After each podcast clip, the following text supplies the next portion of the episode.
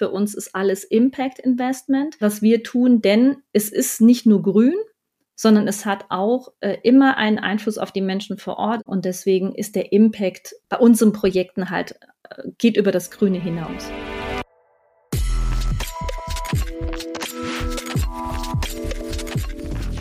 Willkommen bei Green Voices, dem nachhaltigen und sozialen Podcast von Studio 36 aus Kreuzberg in die Welt.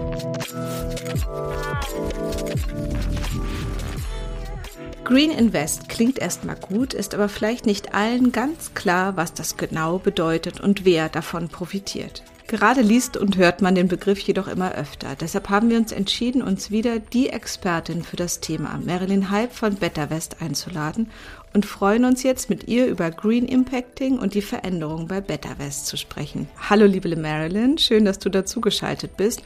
Und wir haben ja gemeinsam schon eine Folge vor zwei Jahren aufgenommen. Und da wüsste ich einfach gerne, was hat sich getan in letzter Zeit bei dir, bei Better West? Was gibt's denn so Neues? Ja, vielen Dank, dass ich heute hier nochmal sprechen darf. Ja, in den letzten zwei Jahren hat sich viel getan. Ich denke, bei uns allen, ähm, Covid hat viel Einfluss gehabt auf unser Berufsleben, aber pr unser Privatleben. Und für Better West hat es bedeutet, dass wir uns nochmal ganz neu überlegt haben, was können wir tun für unsere Investoren, um auch die Bedürfnisse in Bezug auf Sicherheit, um dem mehr entgegenzukommen äh, und auch uns selber ein bisschen breiter aufzustellen. Und ein ganz, ganz wichtiger Punkt dabei war, dass wir uns ähm, auf die Suche gemacht haben nach einem Garantiegeber für unsere Investitionen. Unsere Projekte sind ja viel in Afrika, was nicht heißt, dass es unsicherer wäre wie deutsche Projekte, das möchte ich gleich sagen. Aber ähm, wir haben gesagt, na ja, neben all den Sicherheiten, die wir uns dort so überlegen, wie zum Beispiel die Ware, dass sie verpfändet ist an das Projekt und so weiter, möchten wir noch was draufsetzen und äh, wir konnten den African Guarantee Fund gewinnen, der zum Beispiel auch von Geldgebern wie dem KfW gespeist wird, das ist also eine größere Organisation und der ähm, ist jetzt mit Better West eine Partnerschaft. Das heißt, wenn ein Projekt über den AGF auch versichert ist und das Projekt nicht gänzlich zurückzahlen kann und auch die ganzen Sicherheiten, die wir uns überlegt haben, nicht ziehen, ähm, dann würde der African Guarantee Fund einen Teil von dem Verlust dann auch nochmal tragen. Und das war so der letzte, das letzte Pünkelchen auf dem i, das wir noch gesucht haben, äh, um unser Projektportfolio dann abzurunden.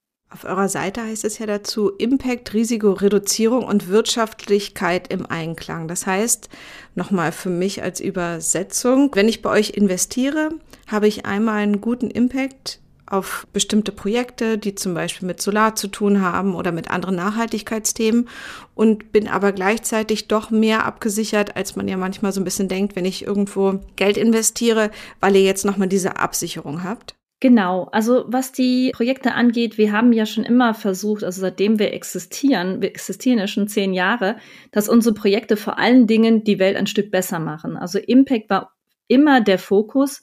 Zu Anfangs in Deutschland ging es dann hauptsächlich darum, natürlich Energie einzusparen. Aber deswegen haben wir auch den Schritt dann nach Afrika getan, weil jeder Euro dort noch viel, viel mehr bewirken kann.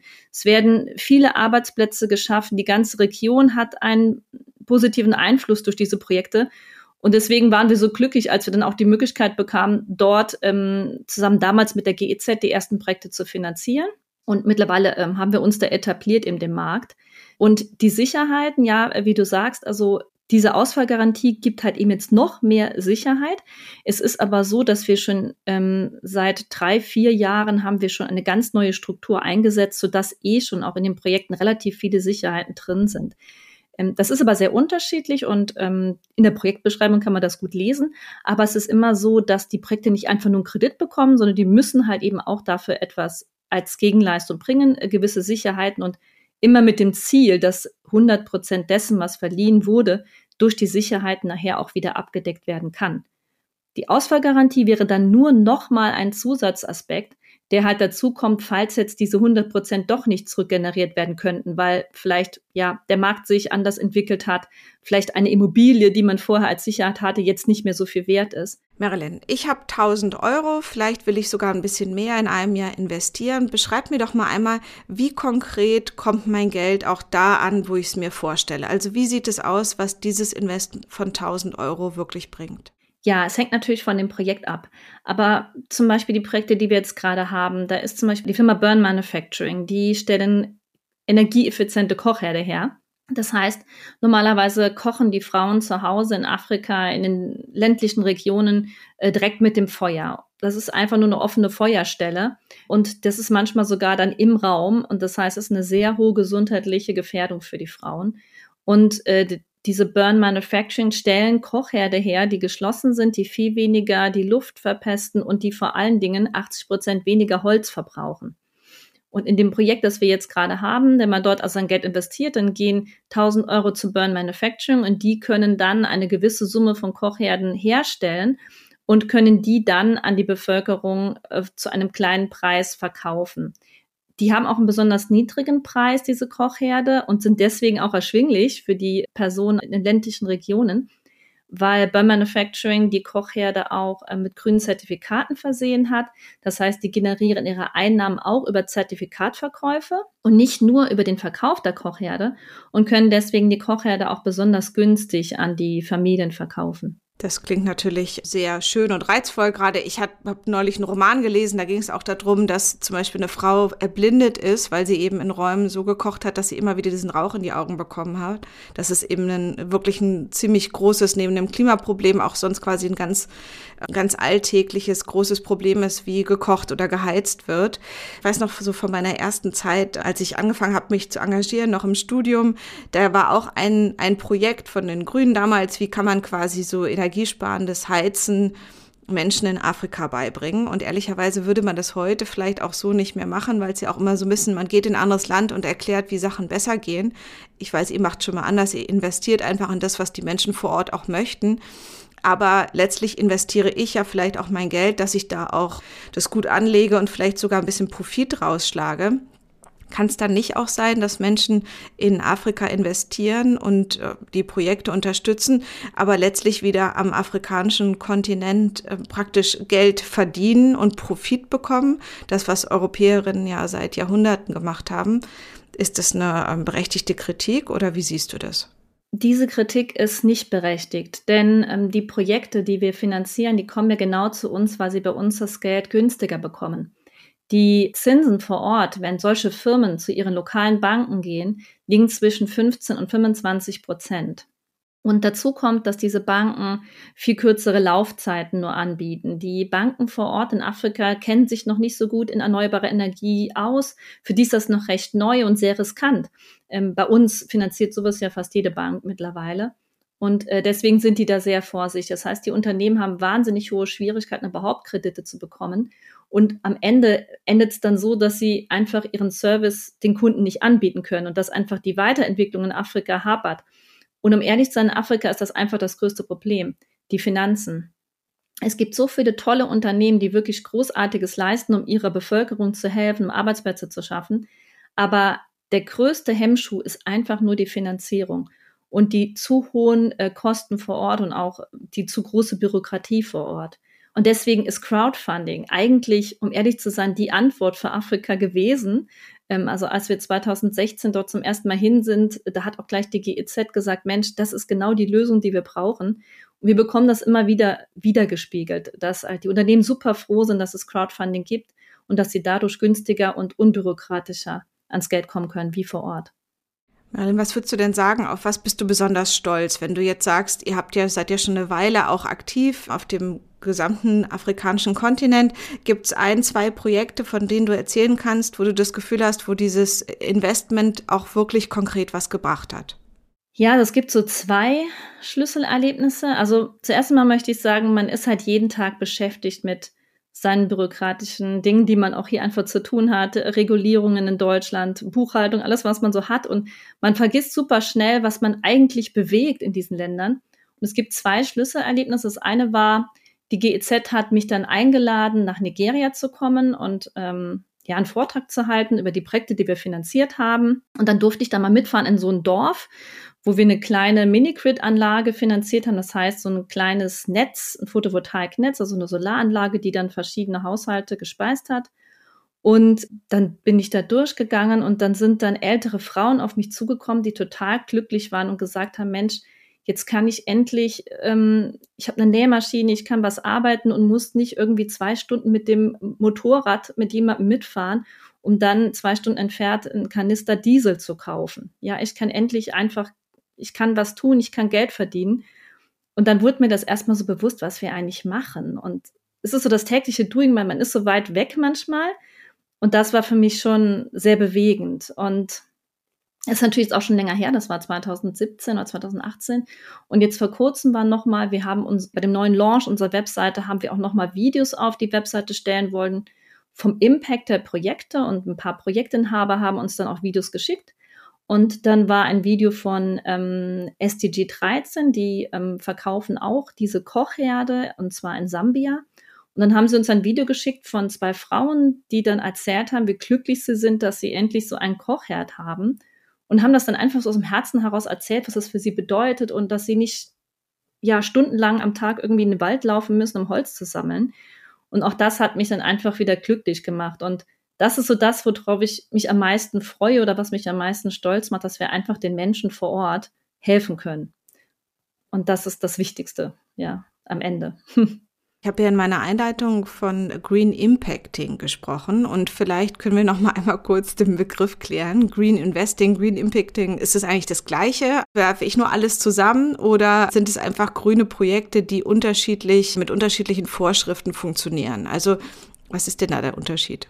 Ich würde jetzt sagen, Green Investing ist alles, in das man investieren kann, was irgendwo ähm, grün ist und einen ja guten Aspekt für die Umwelt birgt, ob es jetzt CO2-Einsparung ist oder eine andere ähm, ja, umweltschützende Maßnahme ist. Und Green Impacting würde dann für mich bedeuten, dass man halt nicht nur einen grünen Impact hat, sondern vielleicht auch noch ähm, dass man sagt, okay, ich muss jetzt nicht unbedingt damit äh, investieren, ich muss jetzt nicht unbedingt Zins erhalten, sondern ich habe einfach nur einen Impact und bekomme auch vielleicht gar keinen Zins.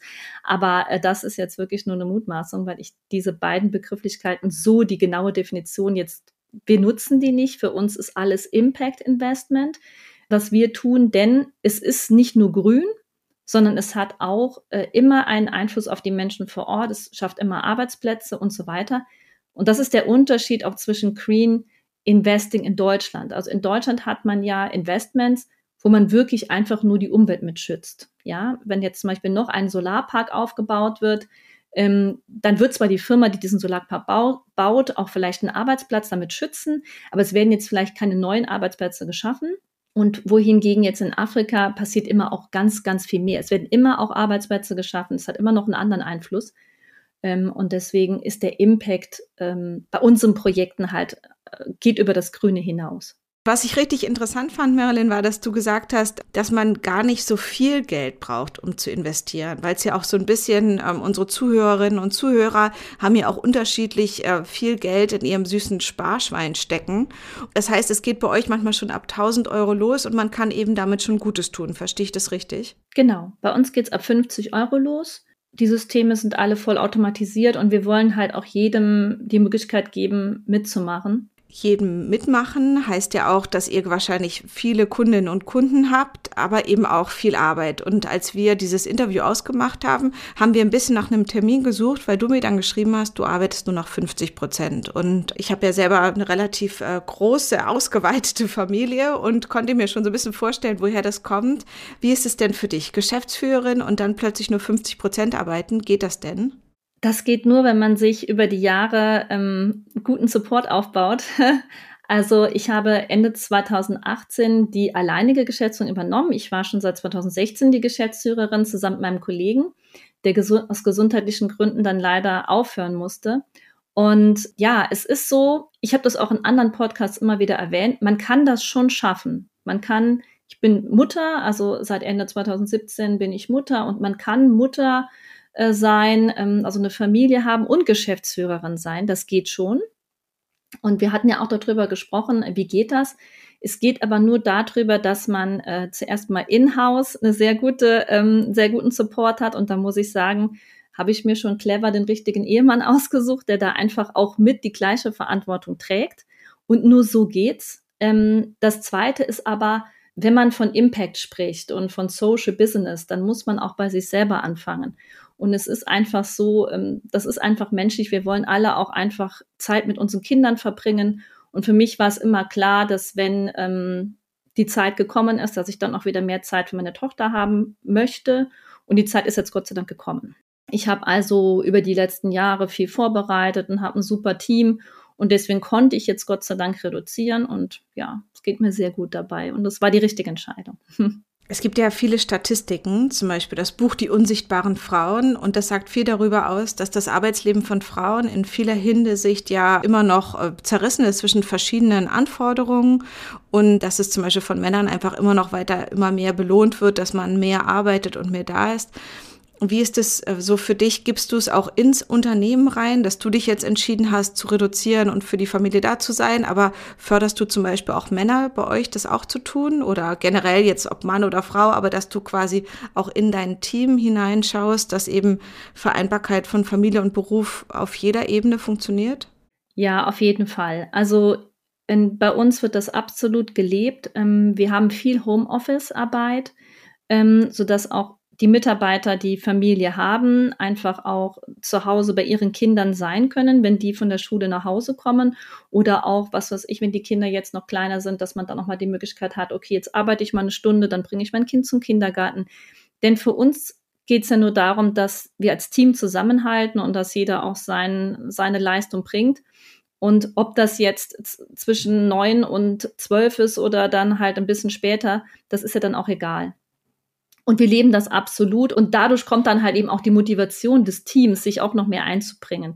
Und wie gesagt, wenn man ein Social Business sein möchte, dann sollte man das auch vor allen Dingen intern leben. Social Business ist ja schon mal eine richtig gute Sache. Dazu kommt aber auch, wir hatten die letzte Folge, da ging es um so einen Volksentscheid hier in Berlin, dass die Stadt klimaneutral werden soll.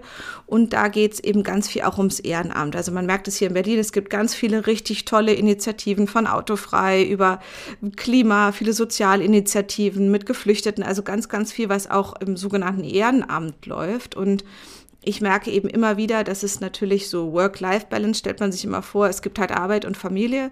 Es gibt natürlich auch viele Menschen, die haben jetzt keine Kinder zu Hause oder keine Kleinen oder haben eher ältere Angehörige, also ganz unterschiedliche Lebenssituationen. Aber was eben auf jeden Fall ein Thema ist, ist, dass der Teil politisches Engagement und Ehrenamt ja auch super wichtig ist. Wie gehst du denn damit um? Also geht es dir quasi jetzt vor allen Dingen darum, Arbeitszeit reduzieren und Zeit mit deiner Tochter und deinem Mann zu verbringen?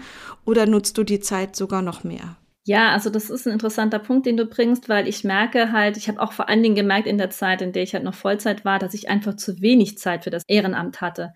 Also wir Gründer von Better West, wir waren alle auch schon vor Better West ähm, engagiert, jeder in, in, seinem Bereich. Und ich ähm, war immer im Klimaschutz engagiert und habe einen kleinen Verein, der sich dann irgendwann immer mehr auch sozialen Projekten gewidmet hat.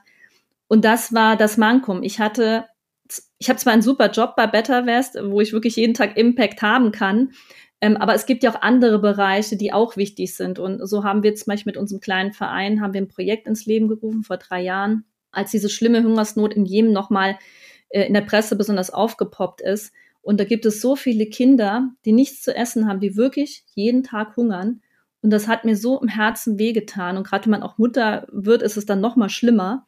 Und dann habe ich gesagt, nein, ich möchte da ein Projekt machen. Ähm, und für dieses Projekt hatte ich einfach kaum Zeit. Und dafür werde ich jetzt wieder mehr Zeit haben. Und das wird mir sehr viel Freude machen und Seelenfrieden geben, weil es ja so ein Aspekt ist, den ich auch brauche im Leben. Und ich denke, vielen Menschen geht es so, sie wollen sich irgendwo engagieren und jeder hat was anderes, was ihn bewegt äh, oder sie bewegt, aber man hat einfach keine Zeit zwischen diesen ganzen äh, Aufgaben, die man auf dem Tisch hat. Und ja, dafür habe ich jetzt wieder mehr Zeit und bin sehr dankbar. Wertvoll mit seiner Zeit umzugehen, um dann eben zu schauen, wo kann man sie überall einsetzen. Klar, Arbeit ist schon mal gut, wenn man da was hat, wo es jetzt nicht äh, im Schlechten verpufft dann natürlich mit denen, mit denen man eng ist, die man gern hat, aber eben auch mit den großen Kreisen, mit denen wir letztlich auch verbunden sind. Das heißt, mit Menschen, die vielleicht viel weiter weg wohnen oder auch Tieren oder Pflanzen. Ähm, letztlich sind wir alle miteinander verbunden und da einfach zu gucken, wo kann ich gut mit meiner Zeit umgehen, um die dann mit Impact zu investieren. Bei Better West mit seinem Geld, aber eben auch äh, privat oder auch im Engagement dort, wo es gut hinkommt. Marilyn, hast du noch ein Buch oder Lesetipp für mich? Gibt es irgendwas, was eine, eine tolle Frau wie du auf ihrem Nachttisch liegen hat? dass sie sagt, das hat dir vielleicht auch geholfen, ordentlich mit Zeit umzugehen, nochmal zu gucken, was ist dein Lebensfokus, wo willst du hingehen.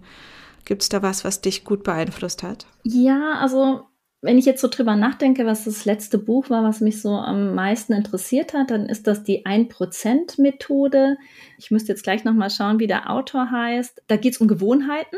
Und ähm, das hat mir wirklich sehr gut geholfen, für mich persönlich nochmal Dinge, die ich einfach in mein Leben integrieren will, wie zum Beispiel auch Sport, ja.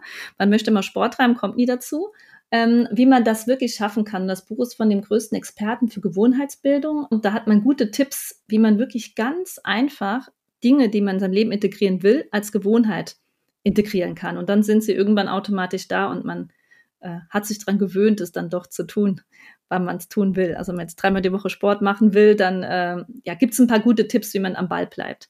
Das klingt schon mal sehr gut. Das kenne ich noch nicht, das Buch. Das werde ich mir auf jeden Fall jetzt vom Urlaub noch besorgen. Und ansonsten, was ich auch immer empfehlen kann, ist von Theresa Bücker, Alle Zeit, äh, eine Frage von Macht und Freiheit.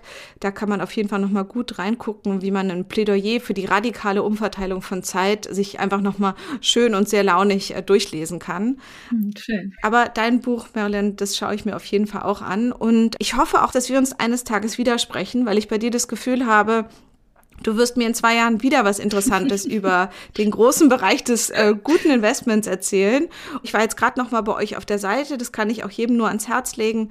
Äh, man kann einfach klar erkennen, wo kann man schon mit kleinen Summen wirklich was Gutes tun. Man sieht ganz konkret, wo es hingeht. Wirklich auch Beispiele von den Menschen vor Ort. Ich finde, wenn das stimmt, was da steht, kann man sich einen sehr guten Eindruck machen, wie man konkret etwas besser machen kann. Und das ist ja was, was wir alle äh, mit mehr oder weniger Zeit auch immer tun können. Ich danke dir sehr fürs Gespräch. Ja, Nike, vielen Dank auch ähm, für die interessanten Fragen. Ja, wir hoffen, dass es genauso weitergeht wie in den letzten Jahren, immer etwas aufwärts, sodass wir halt eben das tun können, was unser Herz uns gesagt hat, und zwar ja, Menschen in diesen Ländern helfen, dass sie ein bisschen besseres Leben haben können.